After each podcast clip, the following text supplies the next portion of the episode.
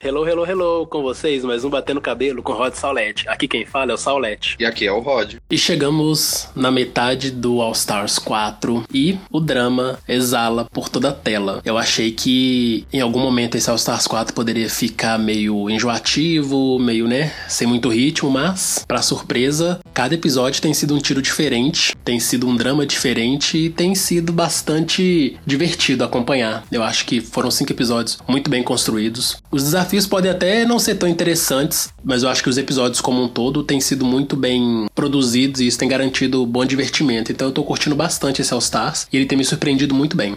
Por mais que eu também tenha falado que o último episódio foi assim meio fraco, não teve tanta graça e a temporada tava assim meio lenta para mim, esse episódio, como já tá na metade da temporada, foi um episódio muito bom. Eu jamais ia esperar que ter esse desfecho e eles estão fazendo as mesmas coisas, mas só que querem colocar algo diferente para as queens fazer. Como a gente já tinha mencionado que tá bem evidente que algumas cenas elas têm que ficar atuando, tipo, fazendo drama, acaba que no final desse episódio, tipo, tem esse mesmo mesmo drama, mas só que funcionou de certa forma nesse episódio. O próprio início do episódio já começa com um drama um pouco forçado, né? Porque a gente até havia comentado que após Monique decidir eliminar Latrice, com certeza teria uma repercussão aí, especialmente porque ficou evidente que a Manila Luzon escolheria Monet para ser eliminada porque ela iria proteger sua melhor amiga, a Latrice. E quando o episódio começou, foi basicamente o oposto, né? Porque a Monet ficou completamente revoltada com a escolha da Manila, embora ela tenha falado que ela entendia, mas ela deixou claro no depoimento que quando fosse a hora dela decidir. E se a Manila tivesse no bottom 2, ela nem pensaria duas vezes e mandaria Manila para casa. Ou seja, né? Chumbo trocado não dói. Já que você me escolheu, eu vou te escolher. Então, assim, eu achei que as drags poderiam ter levado na esportiva a escolha da Manila, só que não, né? Elas estão ali pra poder mesmo lutar pela coroa. E se elas percebem que uma drag as escolheu como alvo, elas vão, né, devolver esse alvo. Então eu acho que a Monet exagerou um pouco nessa reação com a Manila, só que eu acho também que ela exagerou dentro do esperado, né? Porque ninguém também quer ser atacado, quer ver a sua chance, a coroa, ser prejudicado. Então, esse momento daí que eu achei que foi interessante no episódio, porque assim, ao mesmo tempo que a gente ficou com raiva da Monet ter tido essa reação Tipo, ah, já que ela falou que ia me eliminar, então eu vou eliminar ela a primeira oportunidade que eu tiver. E no final do episódio, a Manila, ela mudou aquela personalidade que ela tinha na terceira temporada. Isso ela já tinha mudado no All Stars 1, mas deu para ver bastante que nesse episódio, no final, ela foi bem sincera. Chegou na Monet e falou: Ó, oh, eu não ia te mandar porque eu queria te mandar embora. Eu só ia te mandar porque você caiu com a minha amiga e eu tava devendo isso da última vez que ela tava aqui, que foi a Manila que perdeu o lip sync e mandou as duas embora no All Stars 1. Então achei bem legal disso e até que o, aquele drama no começo meio que funcionou pro final. Continuo pensando que aquele drama, aquele chororô da Manila, teve umas partes que foram genuínas e outras que foi bem, tipo, forçada mesmo. Nossa, na hora que a Manila levantou do sofá depois de ter conversado com as drags e ficou encarando elas, e depois, tipo, saiu emburrada, que ninguém deu atenção pra ela, eu fiquei muito assim: o que foi? Que porra foi essa, Manila? Tipo, você tá esperando o quê? Sei lá, tava esperando que alguém carregasse ela no colo e aninasse até ela dormir? Nossa, achei, tipo, bem tosco. Mas é isso, né? Querendo ou não, a gente tem que entender que ali são drags, são personagens, e embora tenha toda essa questão da amizade fora do programa, elas ainda continuam também sendo drags. Então, esse exagero, essa coisa, né, de de apelar muito pro emocional, fazer essa coisa bem dramalhão mexicano, faz parte da arte drag também. Por isso que a própria Valentina tem se destacado muito nesse All Stars, seja pro bem ou pro mal, né? Porque tem muito fã reclamando. Mas a Valentina eleva ao máximo essa ideia do exagero de um personagem. Então, tudo que a Valentina tem feito, para mim, tem sido muito bem calculado por ela mesmo. Ela quer aparecer, ela quer passar uma personagem drag que, né, é o centro das atenções, é a melhor de todas, que não aceita críticas negativas. Ela sempre tá boa, sempre tá maravilhosa. E nesse episódio foi isso. A gente viu que o desempenho dela no Roche foi fraquíssimo, ainda assim ela continua acreditando que foi uma das melhores e que não merecia estar no bottom. É, mas isso também faz até sentido. Teve, eu acho que foi nos bônus do episódio passado, a Valentina falou assim que por mais que ela receba alguma crítica negativa ou que ela que alguém fale que ela tá indo mal, ela tipo levanta a cabeça e tipo continua na dela. Então, eu acho que ela fala isso para ela acreditar que ela foi boa e acaba irritando as outras pessoas, porque as pessoas falam tipo, meu, você é cega, você não tá vendo que você foi ruim e tá sendo ruim ainda. Mas eu acho que é igual você falou, é da personalidade dela. Ela tá ali criando o um personagem que eu tô gostando, que tá dando entretenimento entretenimento, drama também. E como eu já tinha falado, todo episódio ela fica aparecendo na porta com um visual diferente. Eu tô gostando. E tem gente que não tá gostando disso. É, mas é que as pessoas também precisam entender, gente, que drag não é só maquiagem, drag não é só looks maravilhosos, né? Looks de tirar o fôlego. Drag é atuação, drag é exagero, é caricatura. Tanto que esse episódio foi um episódio roast, o desafio principal foi um roast, para uma das drags mais caricatas que existem, mais lendárias, que é a Lady Bunny. O Paul resolveu homenagear a sua amiga de anos, e aí eles iam fazer um funeral roast para ela, no caso, né? Tipo, um funeral em homenagem à Lady Bunny, mas um funeral que, ao homenagearem ela, ela seria gongada. Eu acho assim bem bacana essa homenagem para ela, porque Lady Bunny é uma lenda e ela nunca participou efetivamente de RuPaul's Drag Race, né? Ela já participou de Drag U, mas Drag U foi um spin-off de Drag Race que não funcionou muito bem, embora tenha tido três temporadas, mas que infelizmente acabou e já tem anos. Mas enfim, a Lady Bunny nunca participou mesmo da série principal, que é RuPaul's Drag Race, então vê-la finalmente num All Stars e ainda sendo homenageada para mim foi um momento muito, muito legal, muito, muito bacana, importante mesmo pro show, para ele começar a valorizar mais essas drags que fazem, né, a história da arte drag mudar fora. Por ter esse, esse roast da, da Lady Bunny, acho que quando a RuPaul deu aquela notícia de que, tipo, ah, eu tenho uma notícia muito triste para dar para vocês, que é com muito pesar que eu tenho que falar que a Lady Bunny faleceu, meu, imagina a cara, não a cara, mas imagina o que, que as drags não devem ter sentido. Até a RuPaul mencionar que é o roast, elas devem ter ficado bem preocupadas, porque elas ficam num quarto de hotel, não têm acesso a muita informação. Até a RuPaul falar, ah, vocês vão ficar zoando ela. Elas devem ter ficado, tipo, arrasadas. Eu ficaria arrasado na hora. Mas aí depois que fala que é o roast dela, elas já ficam mais calmas até eu tava pesquisando para ver se a Lady Bunny tava se aposentando de ser drag ou alguma coisa, mas eu não encontrei nada assim que motivasse, assim que tivesse um outro motivo para ela fazer esse roast, mas pelo que parece só foi mais para Lady Bunny participar de Drag Race. Conhecendo a história de Lady Bunny e das drags que ela costuma fazer show, dá para saber que ela toparia super fazer um roast em que ela é um defunto que está sendo gongado, né? É super a cara dela, porque o humor dela é isso, né? O humor dela é um humor muito pesado, muito politicamente incorreto. Ela é uma drag da velha guarda, né? Como a própria RuPaul comentou, né? Que ela, RuPaul, que colocou a Lady Bunny em drag pela primeira vez. Então, assim, as duas estão no mercado há anos fazendo o seu trabalho aí. Então, era de esperar que Lady Bunny não se opusesse a fazer esse tipo de brincadeira no programa e assim, uma coisa que é bacana sobre Lady Bunny é que a gente nunca viu ela sem maquiagem, né? Sempre a vemos montada. Embora tenha algumas fotos que circulem por aí mostrando a Lady Bunny desmontada, mas de fato nenhuma foto assim pode ser tida como ah, essa foto realmente é verdadeira, porque normalmente elas vazam como rumor, mas a gente ainda não viu né Lady Bunny desmontada. E eu gostaria muito de ver como é a Lady Bunny desmontada. É que esse daí é o grande mistério, assim, para quem não mora lá, né? Que quem não conhece ela de perto, né? Sim, né? Para quem faz parte do círculo social dela, as drags mesmos que trabalham com ela, especialmente as de Nova York, realmente conhecem Lady Bunny. Mas meio que criou esse mito em volta dela, né? Quem é Lady Bunny debaixo de toda essa montação, dessas perucas, debaixo dessa maquiagem. Eu fico muito curioso para saber como ela é, mas faz parte, né, da graça dela a gente não saber quem que tá ali por trás. Mas eu acho que um dia talvez a gente descubra e talvez vai ser no momento que a gente menos espera, né?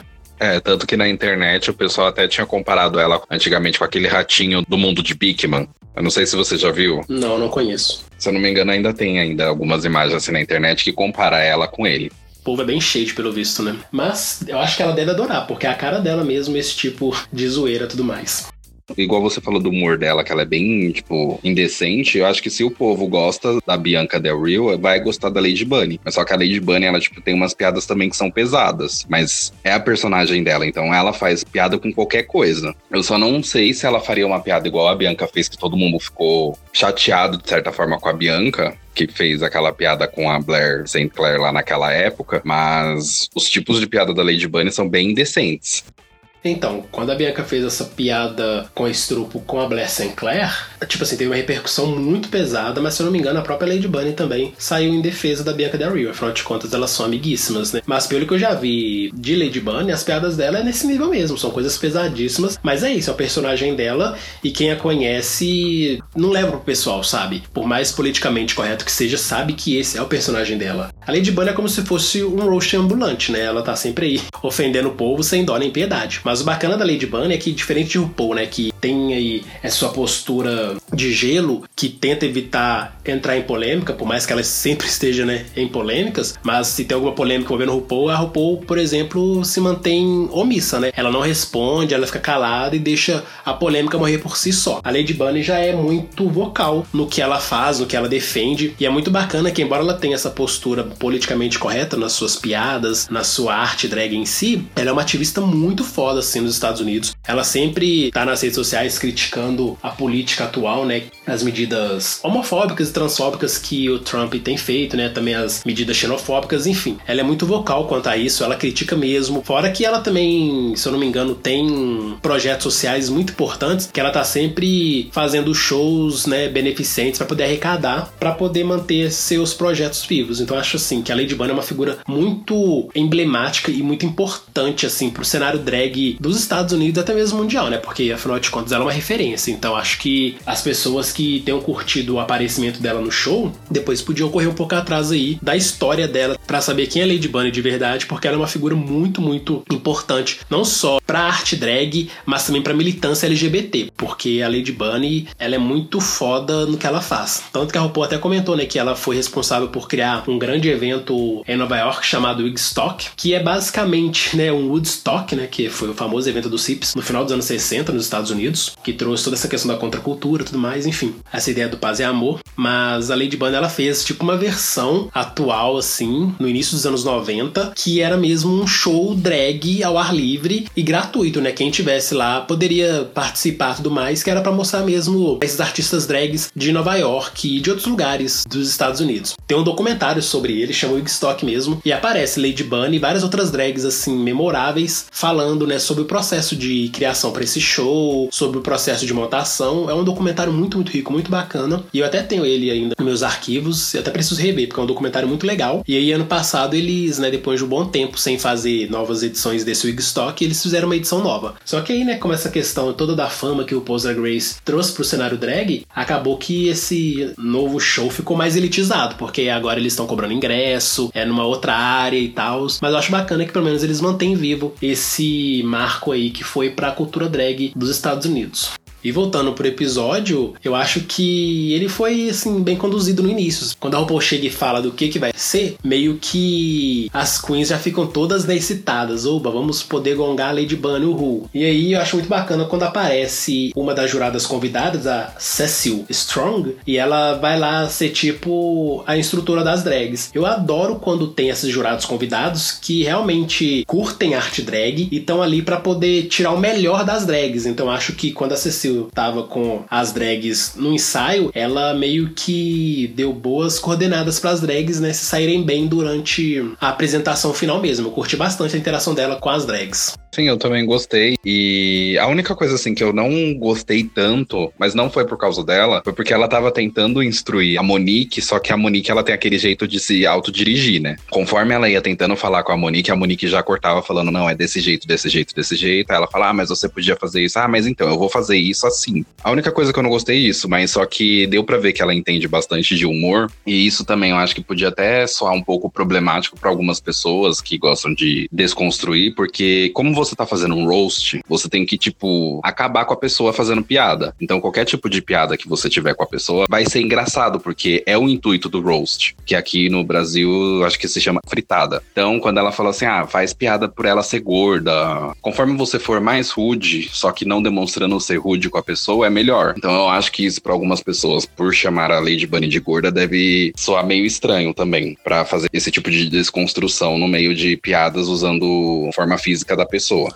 A primeira coisa que o novo público que consome Drag Race, que vem nessa onda né, da desconstrução, de que a gente tem que combater discursos de ódio e intolerância, essa galera tem que entender qual que é a proposta do Roast, né? O Roast é um show de humor focado na ofensa, é um show de humor focado em piadas pesadíssimas, politicamente incorretas, que é algo também muito comum no meu drag. O Roast é como se fosse o shade muito muito piorado. Nesse sentido de ofender, no sentido de gongar as pessoas. Se a pessoa tem isso em mente, então ela vai assistir o Roche desconstruída, né? De que tudo que ela vai ouvir ali, por mais que a ofenda, ela não deve levar tão a sério. Porque não é o que a drag acredita de fato ou que a drag quer propagar. Mas essa é simplesmente a proposta do roast. Tanto que muitas drags de RuPaul's Drag Race sempre fazem shows de roast. E o foda é que, como as pessoas não conhecem a proposta de um roast de verdade, elas acabam depois pegando trecho desses shows, jogando na internet para poder desmerecer e para poder né, perseguir essas drags que fizeram determinadas piadas. Rolou isso ano passado com a Chix Mattel, quando em roast ela zoou a Latrice, falando que a Latrice havia saído de campos de algodão no sul dos Estados Unidos, que eram locais que tinham muita mão de obra escrava, né, no período da escravidão nos Estados Unidos. Mas enfim, o povo também só esqueceu de falar que as demais drags que estavam lá fizeram muitas outras piadas também tão pesadas quanto. Teve piadas antissemitas, né, que é contra os judeus. Então, assim, foi algo que tiraram de contexto, porque às vezes também as pessoas que fizeram isso não sabem a proposta de um roast. Então, quando o episódio, né, foi ao ar com essa proposta, eu até alertei a galera que me segue no Twitter, né, pra não ver o roast com os olhos que veio um humor comum, porque a proposta do roast é ser algo pesado mesmo. E eu acho que algumas drags no desafio em si entregaram isso. Outras drags acabaram sendo rudes e malvadas, mas sem esse fator comédia, né? E acho que é aí que pega o problema dela se apresentando, que foi uma coisa que a gente havia comentado sobre improvisação, porque roast também é uma coisa meio que improvisação, né? E teve drag ali que passou muita vergonha. Teve umas ali que eu assisti que eu falei, putz, cala a boca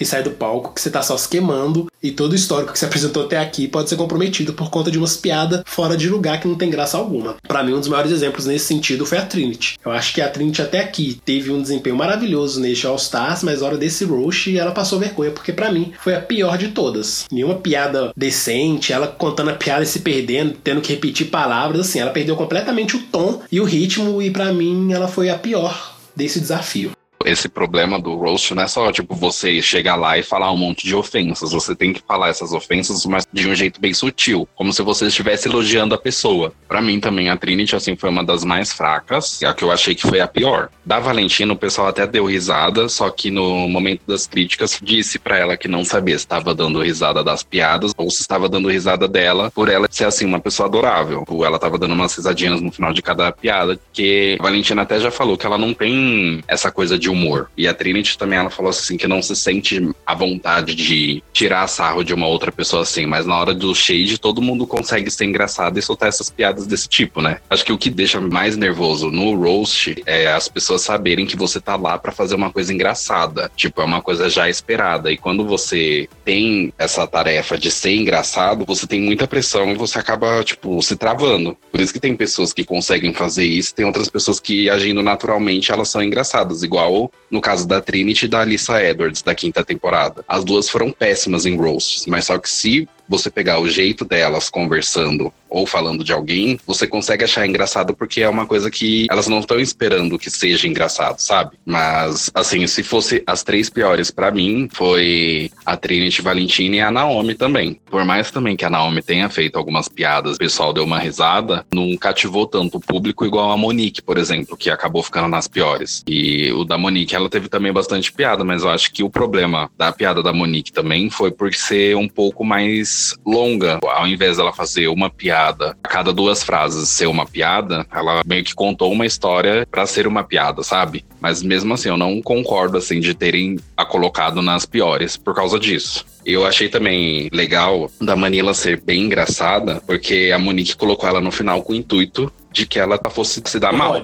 Nesse desafio, para mim, realmente teve dois grupos aí que se destacaram, né? Pro bem e pro mal. E na verdade, sim, foi metade das drags. Foram bem e metade foi ruim. Para mim, Monique, Monet e Manila foram as melhores, foram as que fizeram mais graça, enquanto Trinity, Valentina e Naomi Smalls acabaram sendo não tão engraçadas e Trinity para mim foi a pior delas, seguida de Valentina. Mas aí, como All Stars é tudo sobre drama, tudo sobre roteiro, acabou que no fim das contas o Paul colocou quatro drags no bottom, porque possivelmente isso vai ter algum tipo de repercussão mais pra frente, né? Porque ela não faz as coisas só por fazer. Tudo ali tem um motivo, tem um significado. Mas, né, voltando pro desafio em si, eu acredito que a gente realmente pode ver quem que é bom e quem que não é na improvisação. E percebemos que Trinity, como já havíamos falado, é uma drag que para improvisar não se dá tão bem assim. Na nona temporada ela foi mal no roast da temporada e acabou ficando entre as três piores. E dessa vez ela foi pior, né? Porque eu não consegui rir com nada do que ela falou. Ainda mais que as piadas dela eram longas e completamente sem sentido, a ponto de fazer a gente sorrir. A mesma coisa foi no caso de Naomi Smalls, que resolveu apelar muito para a questão da idade, e a própria Valentina, que fez piadas que acabaram se perdendo também. E o que eu mais gostei na Monique foi ela ter criado uma personagem que é tipo uma pessoa assim que a gente costuma ver nesses filmes americanos que exploram essas igrejas pentecostais de lá, igrejas batistas no geral, e tem essas mulheres negras, gordas que compõem o coral e que tem uma grande presença assim, né, de palco. E eu gostei bastante dessa personagem que a Monique criou. E para mim ela de fato merecia estar tá lá no top 3, né, se tivesse top 3 esse episódio, porque ela foi uma das melhores. Mas Monet e Manila, sim, arrasaram do início ao fim e foram as melhores mesmo do episódio quando a pessoa fala que vai fazer um roast, todo mundo tá esperando que você seja engraçada. Então a pressão é bem maior. É o caso, por exemplo, da Trinity, da Valentina e da Alissa, que também foi da quinta temporada. Elas falando assim normalmente com uma pessoa, elas são engraçadas naturalmente. Só que quando falam para elas, ó, oh, você vai ter que ser engraçada agora, acho que elas ficam bem mais nervosas e não conseguem, tipo, transmitir a mesma personalidade que elas têm, ficar mais relaxada para fazer essas piadas no palco. Então acho que se fosse um desafio que falasse assim, ó, oh, o desafio vocês vão ter que fazer, tipo, graça. Eu acho que sairia bem melhor elas fazendo graça do que falar, ó, oh, vocês vão fazer um roast que é o principal fazer piada. Então vocês vão ter que ser engraçadas, é sua obrigação. Aí eu acho que acaba deixando elas mais nervosas ainda. O mesmo caso da Naomi. A Naomi também, quando fala assim com alguém ou manda shade, porque todo mundo, quando manda shade, é algo engraçado de certa forma. Mas eu acho que o problema delas é esse. Quando fala que vai ter que ser engraçado, elas ficam mais nervosas ainda. Nesse sentido, eu acho que tem dois grandes problemas aí, né? O primeiro é a improvisação. Deu para ver que essas três drags em destaque, né? Valentina, Trinity e Naomi Smalls têm dificuldade para improvisar e fazer graça assim, de modo rápido. E eu acho que o segundo fator aí é plateia. Quando elas estão ali entre si, só as drags, uma gongando a outra, é super tranquilo para elas fazerem graça, porque elas já se conhecem, elas já têm intimidade uma com a outra e sabe uma forma de zoar uma outra em que talvez elas não levem pro pessoal, né? Mas aí quando eles têm um desafio, que tem uma plateia ali e que no caso elas têm essa pressão para fazer essa plateia sorrir, realmente a coisa complica. Então eu acho que essas duas coisas, né, improvisação e plateia, que acabou pesando no péssimo desempenho de Valentina Trinity e Naomi Smalls mas eu acho que o grande destaque desse desafio não foi as drags, mas o momento em que a Lady Bunny ressuscita do caixão e começa a gongar todo mundo, mostrando porque ela é uma das drags mais engraçadas que existem. Eu acho que a hora que a Lady Bunny apareceu de fato, né? Porque até então ela estava ensinando que estava morta, né? Que era um cadáver. A hora que ela abre a boca e começa a gongar todo mundo, até mesmo o Paul, né? Não perdoa ninguém. Eu achei que foi assim o ápice do episódio no sentido comédia. Para mim foi a melhor parte, assim. Então, se a gente fosse realmente eleger a vitoriosa do episódio, a grande grande campeã foi Lady Bunny. Melhor momento foi ela gongando todo mundo. Fora no final, quando ela reaparece atrás do espelho, né? Outro momento, assim, marcante de Lady Bunny nesse All Stars 4. É, igual você falou, um dos melhores momentos mesmo do, do roast foi quando a Lady Bunny, né, ressuscitou e começou a gongar todo mundo, até as pessoas que nem estavam na temporada, né, no caso da Bianca Del Rio e da Bob. E também um outro momento foi o espelho. Esse momento do espelho foi um outro momento também bem combinado. Não deve ter sido só eu que reparei, como você e outras pessoas.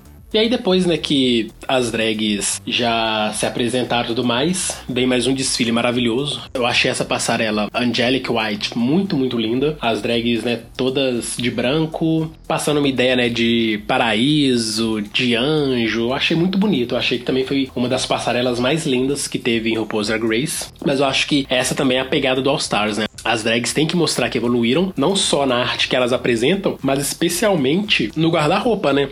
Porque quando a gente pega uma temporada comum, uma temporada tradicional de RuPaul's Drag Race, as drags nem sempre têm um guarda-roupa muito, muito foda, porque muitos ali são drags que não tem muito trabalho, né? Então elas não têm uma grana para poder investir em looks. Mas quando a gente pensa no All Stars, já é outro nível. Porque as drags já saíram de Drag Race, já fizeram fama, estão rodando pelo mundo. para poder ganhar seu dinheiro aí, então investir mais na sua drag, né? Então acho que uma das grandes coisas assim que a gente vai ver no All Stars é desfiles maravilhosos. E eu acho que esse foi mais um que entra para esse hall aí de grandes desfiles de Drag Race. E a grande surpresa ficou para Monet Exchange, né, que na décima temporada sempre vinha com looks aí duvidosos, tanto que foi uma das coisas que a Michelle até comenta, né, que quando eu penso em Monet na passarela eu fico preocupada.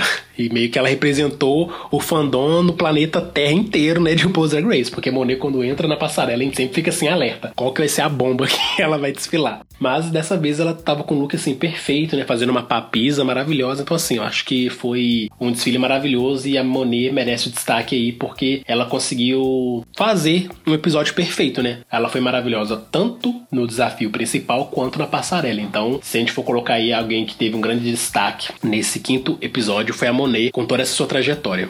E por mais que a Monet tenha a fama, né, de ir com aquela peruca curta, os cat wigs dela, acho que foi a primeira vez que ela apareceu nesse episódio com esse tipo de peruca, né? Eu não falo tanto assim pelo visual da passarela, porque o da passarela também foi curto, mas pelo menos ela foi uma das poucas que mostraram cabelo. No lip sync também, né? E ela tinha aquela fama de sempre com essas perucas e agora ela voltou, mas só que ela não com o mesmo tipo de peruca. E eu também achei assim que esse é o destaque para ela, porque ela tanto foi bem no desafio quanto na passarela dela. E igual você falou também, no All Stars 4 elas têm que evoluir nesses visuais e até em evolução também algumas acabam gastando até a mais para fazer certo tipo de visual, que foi no caso da Valentina, que quando ela entrou com aquele visual branco, ela falou que tipo gastou milhares de dólares por causa da seda que tinha no vestido. Mas assim, para mim as que se destacaram mais ainda na passarela, além da Monet, foi a Man e a Trinity, que foram assim com visuais muito bonitos. Eu gostei muito daquela coroa da Trinity e o da Manila também eu gostei do visual inteiro.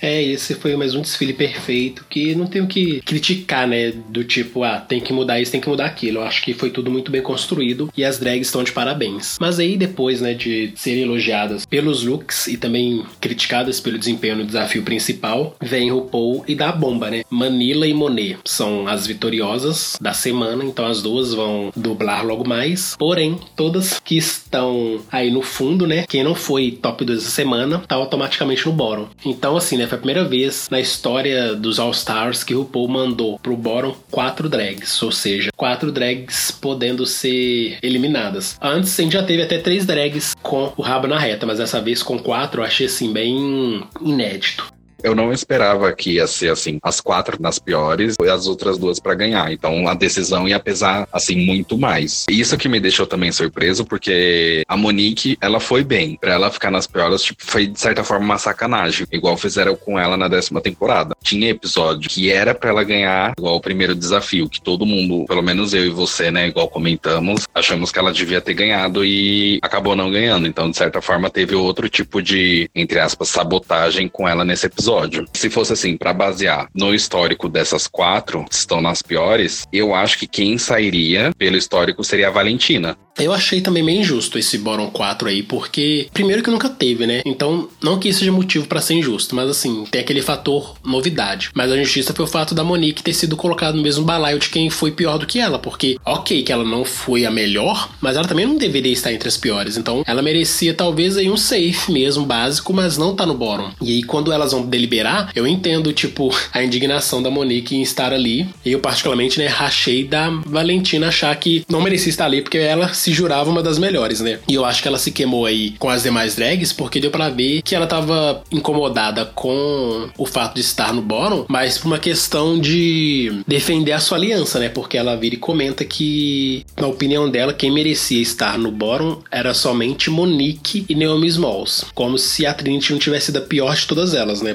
Quando a gente pensa em bottom, a gente pensa no desempenho da semana, não é no desempenho de toda a temporada até o momento. Ok que a Trinity foi muito bem nos últimos episódios, mas nesse ela foi mal, então ela mereceu estar ali. E a Valentina meio que tava ali só defendendo a si mesmo, que é normal, mas também a sua aliada, né? Então meio que eu acho que ela se queimou nesse momento quando ela diz, né, que para ela Naomi e Monique é que mereciam estar no bottom. Mas enfim, no fim das contas é aquele drama que a gente sabe que é normal do All Stars. Então ver as quatro ali, para mim foi um choque, mas também eu acho que também foi uma forma de sacudir, né, as drags, porque às vezes elas acabam ficando arrogantes demais com o desempenho que elas têm. Dali em diante é aquela ladeira, né? Só vão caindo. Então eu curti também pelo menos esse susto que a RuPaul deu nas quatro que estavam ali no bottom 4. de início das quatro, eu tinha pensado que eliminariam a Naomi, porque a Naomi até então não teve nenhuma vitória, mas a Naomi ela sempre ficou safe. Igual eu tava conversando com outro colega que ela tava na pontuação zero. E a Valentina, por já ter caído no bottom, então ela já tava já com uma pontuação menor. E eu também achei assim, bem sacana da Valentina falar que, tipo, ah, pra mim, eu acho que tinha que ser a Monique e a Naomi. Porque tava claramente evidente, todo mundo viu que a Trinity não se saiu nem um pouco boa. Então aí ela quis defender, né, a aliança igual ela tinha feito naquele episódio. Mas eu acho que a decisão delas, da Monet e da Manila, pode ser a Valentina. Quando a RuPaul decidiu quem tinha ganhado o lip sync, eu fiquei surpreso por ela ter escolhido a Manila, porque eu achei que a Monet foi muito mais engraçada no lip sync. As duas estavam engraçadas, mas só que acabou dando mais destaque assim pra Monet. Então quando ela falou isso, já me surpreendeu. E ainda quando ela falou assim que a Monet também ganhou o lip sync, me surpreendeu mais ainda, porque eu não tava esperando assim que tivesse essa vitória dupla. E depois ainda veio mais um outro baque, né? As drags já devem ter pensado: pronto, as duas ganharam, então se cada uma escolher um nome diferente,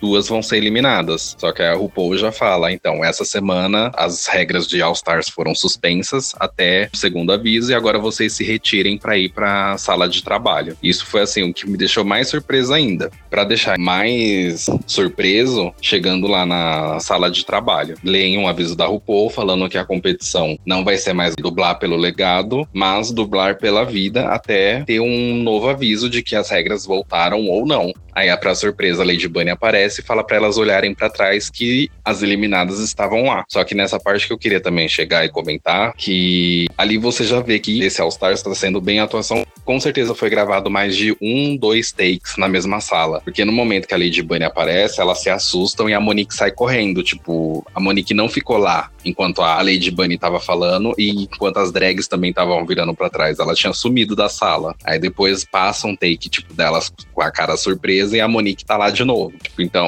é óbvio que é bem, assim, elaborado e combinado elas fazerem esses takes.